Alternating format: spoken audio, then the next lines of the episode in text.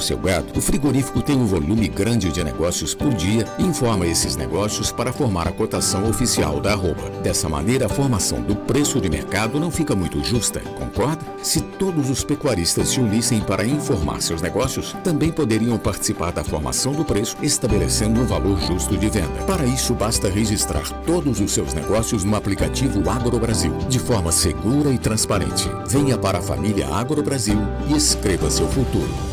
Negociou, registrou.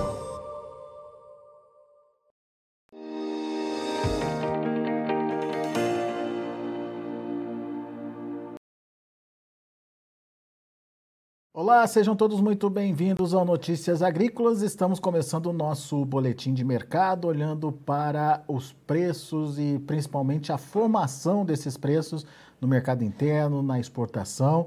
E dá para a gente concluir que essa semana foi uma semana de pressão sobre as cotações da arroba do boi, uma arroba que já vinha sendo pressionada já algumas semanas, é, mas a gente percebeu que esse movimento ganhou mais força ao longo dessa semana. A gente vai lá para Curitiba, lá no Paraná, onde está Fernando Henrique Iglesias, da Safras e Mercado. Fernando passando frio por aí, Fernando? Seja bem-vindo, meu caro. Boa tarde, boa tarde a todos. Hoje menos frio, hoje o frio tá, tá a temperatura está um pouco mais amena aqui em Curitiba, mas sentimos bastante frio sim essa semana e frio que vem influenciando também o nosso mercado do boi. Pois é. Trouxe alguma, alguma, alguns movimentos interessantes aí para a gente analisar. Pois é, e inclusive essa pressão do frio ajudou a, a deixar o mercado ainda mais gelado para o boi, é isso, Fernando? Sem, fazer, sem querer fazer trocadilhos aqui, mas já fazendo, o mercado deu uma esfriada boa essa semana. Sim, exatamente isso. O que, que acontece é que o pecuarista ele já não tinha uma boa capacidade de retenção em função daquele desgaste natural das pastagens. Isso é tradicional essa época do ano, né? É o período em que normalmente a oferta do boi atinge o ápice no mercado interno, é o auge da safra do boi gordo, né? E nesse contexto, o que aconteceu é que essa frente fria reduz ainda mais essa capacidade de retenção. Em estados como Mato Grosso do Sul, São Paulo, até mesmo em Goiás isso foi evidenciado. Ou seja, isso já ampliou aquele cenário de pressão que, a gente, que estávamos observando. É, basicamente, aí tivemos queda de 5 a 10 reais em alguns estados, quedas bastante robustas, e os frigoríficos desfrutando de uma posição muito confortável nas escalas de abate. Hoje a gente está falando de um boi sendo negociado aqui patamar de preço, Fernando. Boi China em São Paulo, por exemplo, está sendo comercializado entre 310 até 320. Boi do mercado doméstico em São Paulo entre 290 até 300 reais por arroba. É, Goiás, por exemplo, negociações acontecendo a 285. Tá? Mato Grosso de 280, até abaixo de 280 já tivemos negócios no Mato Grosso essa semana. É, Mato Grosso do Sul, negociações acontecendo ali a 285 também, e Minas Gerais também acontecendo negócio a 285. Então, todos esses estados apresentaram queda ao longo dessa semana. É isso, isso é importante de, da gente é, trazer aqui para quem está ouvindo a gente, é, porque existe aí um movimento de é, pressão por conta de aparecimento de oferta, certo, Fernando? Sim, sim, tivemos um avanço interessante da oferta essa semana, notamos isso. Os frigoríficos encontrar, encontraram facilidade para compor as escalas, já vinham com escalas de abate confortáveis, mesmo antes do, do Dia das Mães, já estavam desfrutando uma posição saudável nas escalas e agora avançou ainda de uma maneira mais consistente. E com isso, com o volume de oferta crescendo, é natural que haja esse movimento de pressão. Não está nada fora daquele escopo que havia sido projetado para o segundo trimestre do ano que possivelmente seria aí o ponto de mínima dos preços do boi gordo em 2022. Uhum. Então está cumprindo exatamente, está à risca aquela expectativa que nós tínhamos em relação à formação de preço para esse período. Agora, tem região, Fernando, isso a gente constatou ontem, conversando com o pecuarista Carlito Guimarães lá do Mato Grosso, tem região que a pressão, além de existir essa pressão da oferta, tem uma pressão da demanda também, ou da falta de demanda, é, muito por conta da falta de necessidade de se comprar boi China, né? É, essa falta de demanda da China, ela preocupa ou ela é regionalizada apenas? É, essas questões envolvendo é, as unidades que estão embargadas ainda provisoriamente, ela vai gerando sim distorções regionais. Tá? Isso é, é bastante notório, é só a gente ver o caso de Goiás, que é bastante emblemático, que Mozarlândia, a unidade da JBS Mozarlândia está é, embargada desde março já. Mato Grosso é o estado que concentra o maior volume de, de frigoríficos embargados em relação à China, e isso vai trazendo peso, vai, vai afetando a formação de preço regional. Isso é bastante natural que aconteça, em função da importância que a China tem na, no nosso mercado nos últimos, nos últimos anos. Então é bastante compreensível que isso aconteça. Para o pecuarista, isso é muito preocupante, porque quando a gente fala de um animal padrão China, ele é um animal que tem um custo mais alto para você produzir. Ele é, vai exigir uma, uma, um certo cuidado diferenciado e isso é custo. Isso entra na estrutura de custo do pecuarista. Ele não conseguir colocar esse animal, não receber as bonificações de animal padrão China, acaba gerando pressão sobre a margem, acaba diminuindo a rentabilidade, acaba afetando o fluxo de caixa do negócio. Então, é. isso é muito preocupante realmente do ponto de vista do pecuarista. Uhum. Acaba afetando a formação de receitas de uma maneira bem importante. Bem lembrada essa situação, principalmente uh, do, do, da rentabilidade aí, do que vai de fato para o bolso do produtor. Agora, o, o Fernando, essa questão, ela dá para a gente entender como pontual ainda, está é, tá mais grave nessas regiões que tiveram os seus frigoríficos que exportam para a China suspensos para fazer esse tipo de comercialização? Ou é, já entra num cenário mais generalizado? Existe uma demanda menor da China acontecendo? Efetivamente, a gente vê movimentos chineses em relação a tentar dar uma segurada nos preços internacionais da carne bovina. A carne bovina não está cara só aqui no mercado brasileiro, não é exclusividade nossa.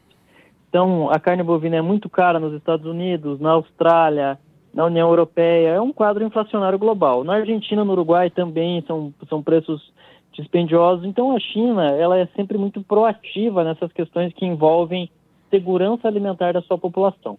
A gente já viu esse tipo de estratégia sendo adotada antes. Esse tipo de expediente é comum dentro do, das negociações com a China. Tá? Então, é, aparentemente, ela vai se manter reticente no mercado por enquanto, mas ela vai voltar a comprar carne bovina do Brasil, até porque é uma relação de codependência. A China não encontra hoje uma alternativa melhor do que o Brasil para fornecimento de carne bovina. É, Estados Unidos tem uma capacidade produtiva muito boa, mas os preços são bem mais altos do que aqui no mercado brasileiro. Austrália nem se fala, tem preços é, praticamente quase o dobro da, do, do, Brasil em relação à formação de preço. E Uruguai e Argentina também têm preços acima do mercado brasileiro. Então a China não vai encontrar uma alternativa melhor do que o Brasil para fornecimento de carne bovina em 2022. Por isso que quando acabar o lockdown em Xangai, em Xangai é, os embargos começarem a se reverter, o Brasil deve seguir vendendo ótimos volumes de carne bovina com destino ao mercado chinês.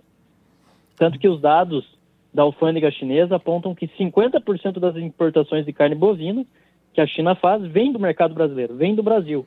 Então, vamos dizer que mantemos essa relação de codependência e ela vai seguir assim em todo o ano de 2022 em função da disponibilidade de rebanho bovino ao redor do mundo. Muito bem. O fato é que a China segue demandando, portanto, a carne brasileira e a gente precisa é, contar com isso aí para que é, definitivamente a gente tenha uma é, segurança na formação dos preços por aqui. Agora, Fernando, essa pressão que a gente viu se intensificar ao longo dessa semana sobre as cotações, elas têm fôlego para continuar? A gente pode ver é, o mercado é, seguir pressionado aí nas próximas semanas? Pelo menos até o final de maio, o cenário vai ser de continuidade desse movimento de pressão. Os frigoríficos estão muito confortáveis em relação às escalas, conseguiram uma frente muito interessante e com isso isso dá tranquilidade para eles. Eles não, não, não têm desespero na compra de gado hoje, gente não vê é, situações complicadas na formação das escalas, não há dificuldade, então eles vão seguir aí tentando realizar compras a níveis mais baixos. Isso é muito interessante da gente colocar. Outro aspecto que precisa ser, ser colocado é que em breve essa oferta de safra do boi gordo vai chegar ao fim. A gente entra naquele, na, naquele período de transição entre safra e entre safra. Vai haver uma dependência maior do confinamento para composição de escala. É possivelmente um momento do ano em que o real vai operar um pouquinho mais desvalorizado. Isso vai dar fôlego para o frigorífico exportador, ainda mais fôlego. E é um período em que a China vai estar saindo do lockdown, vai estar retomando suas atividades de uma maneira normal e muito possivelmente vai começar a remover os embargos em relação à carne bovina brasileira. Então é nesse momento que o boi vai encontrar as condições mais propícias para subir de preço, encontrar as melhores condições para a alta das cotações. A partir de então, quando, então? Entre os, entre, entre os meses de junho e julho é o período aí em que a gente vai ver esse ponto de virada no mercado do boi, que possivelmente os preços vão voltar a ter uma escalada interessante. Muito bem. Enquanto isso, a gente tem que ficar de olho no que está acontecendo com o mercado interno e principalmente é, como a, o preço da carne pode estimular ou não os frigoríficos a comprarem mais é, animais ou não. Como é que a gente está vendo aí esse movimento nesse momento? O preço da carne no atacado me parece que também teve recuo essa semana, Fernando. Exatamente isso. É natural, a gente está na segunda quinzena do mês. Segunda quinzena do mês é um período de reposição mais lenta entre atacado e varejo. Não tem nada de normal disso. É, parte da população segue descapitalizada. Temos que considerar também o cenário macroeconômico, que não é dos mais fáceis aqui no Brasil. O crescimento muito tímido da economia brasileira em 2022, em torno de é, 1 a 1,5% esse ano, o crescimento do, do PIB. Estamos falando aí de uma dificuldade muito grande de criação de novos postos de trabalho, de avanço da renda média. Tudo isso aponta para uma manutenção do padrão de consumo em proteínas mais acessíveis. A carne bovina segue num patamar extremamente proibitivo, está distante da mesa do brasileiro. Isso não tem como a gente tapar o sol com a peneira, né? A expectativa é que basicamente mantenha-se um consumo direcionado à carne de frango, a ovo, a essas proteínas que são, que são mais competitivas em relação a preço. Então, vai manter esse padrão de consumo o ano inteiro e esse vai ser um grande limitador para movimentos ainda mais robustos do boi gordo. O boi gordo só não sobe mais porque a demanda doméstica não permite isso. Não tem, o consumidor brasileiro não tem capacidade para absorver altas é, ainda mais robustas da carne bovina no varejo. Então, isso acaba limitando movimentos do mercado no mercado do boi. Muito bem, então vamos, vamos falar os preços, então, vamos, é, boi casado, quanto, Fernando? Estamos trabalhando essa semana aí a 19h30, São Paulo como referência, né, o principal centro consumidor do país. E é um boi casado aí que se a gente colocar é, o couro, colocar o sebo, vai chegar aí na faixa dos 315. É, vai oferecer alguma rentabilidade para o frigorífico que opera no mercado doméstico, mas temos que colocar ainda que as margens seguem apertadas é só acompanharmos os números de exportação, um resultado espetacular das exportações brasileiras em termos de receita este ano, e vai formando aquele abismo que a gente sempre comenta entre frigorífico exportador e frigorífico que opera só no mercado doméstico. Isso é um foco de atenção que precisa ficar no radar do pecuarista, do consumidor de carne bovina, que isso, querendo ou não, vai, a médio e longo prazo, vai formando situações de concentração do mercado. Então tem que ter muita atenção em relação a isso a essas situações de mercado que vão, vão acontecendo. Boa, Fernando. Muito obrigado, viu, pela sua participação mais uma vez conosco aqui no Notícias Agrícolas. Volte sempre. Eu que agradeço. Um grande abraço a todos. Até a próxima, pessoal. Até a próxima. Tá aí Fernando Henrique Iglesias, Safras e Mercado, aqui com a gente no Notícias Agrícolas. Deixa eu passar para vocês os preços, as negociações lá na B3, Mercado Futuro. B3 pressionada também, em maio 315 reais, 1,16% de queda. Junho 314,60, 1,07%. E a virada começa aí em julho, segundo o Fernando Henrique Iglesias. É, os preços tendem a melhorar a partir de aí, e é isso que o mercado está mostrando. Olha, de, 14, de 314 volta aos negócios de 320,3. Mesmo assim, é uma queda de 0,62%. Agosto, 321,50 com queda de 0,77%. Indicador CPEA teve mais uma queda forte, 4,99% de baixa, R$ 307,25. Indicador é, bastante pressionado aí no dia de ontem. A gente aguarda a finalização dos negócios no dia de hoje para que o indicador, ao ser divulgado, seja conhecido por você também aqui no Notícias Agrícolas. Notícias Agrícolas, 25 anos ao lado do produtor rural. Se inscreva em nossas mídias sociais. No Facebook, Notícias Agrícolas. No Instagram, arroba Notícias Agrícolas. E em nosso Twitter, arroba Norteagri. E para não perder nenhum vídeo, Não se esqueça de nos acompanhar no YouTube e na Twitch Notícias Agrícolas Oficial.